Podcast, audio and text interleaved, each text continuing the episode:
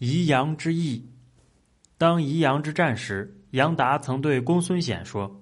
我愿意用五万精兵为阁下攻打西周，假如成功了，就可以用九鼎来换取甘茂的地位；不然，若是将来秦国攻打西周，必然招致天下诸侯的怨恨，